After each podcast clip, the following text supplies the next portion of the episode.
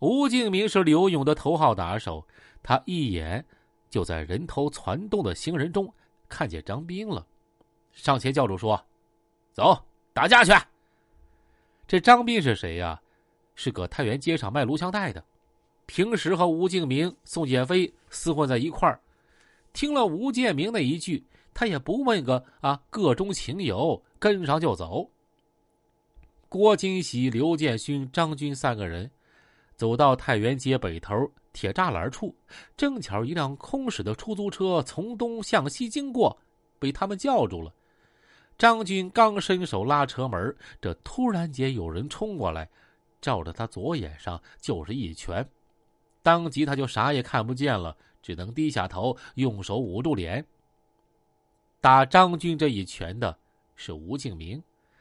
他看到张军是仨人中最年轻的一个，而且马上要上车了，于是先向他下了手。吴敬明一出手，宋建飞、张斌也向张军是拳打脚踢。好在张军行动敏捷，反应快，反应过来之后冲出了那个危险区域。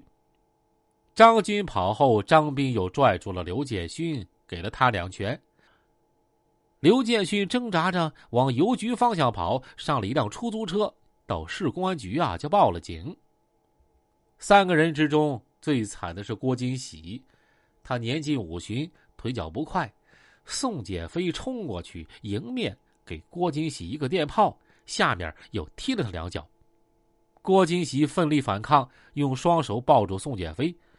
宋建飞一见恼羞成怒，从兜里掏出一把折叠刀，照着郭金喜左大腿噗噗连扎两刀，又朝着左臀部扎了一刀。郭金喜疼得手一松，宋建飞就跑了。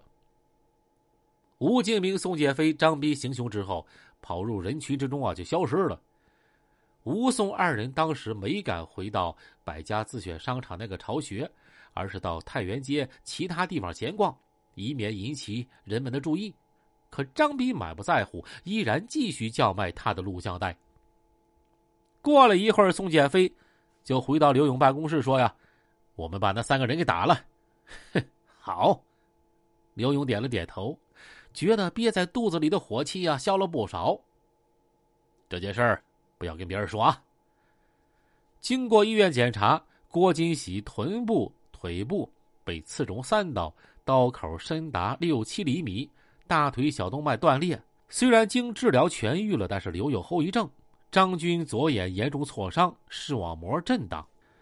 在人如潮涌的太原街上，突然发生多名歹徒持刀刺伤、殴打国家公务人员的事件，这是建国近半个世纪以来绝无仅有的，人们感到震惊啊！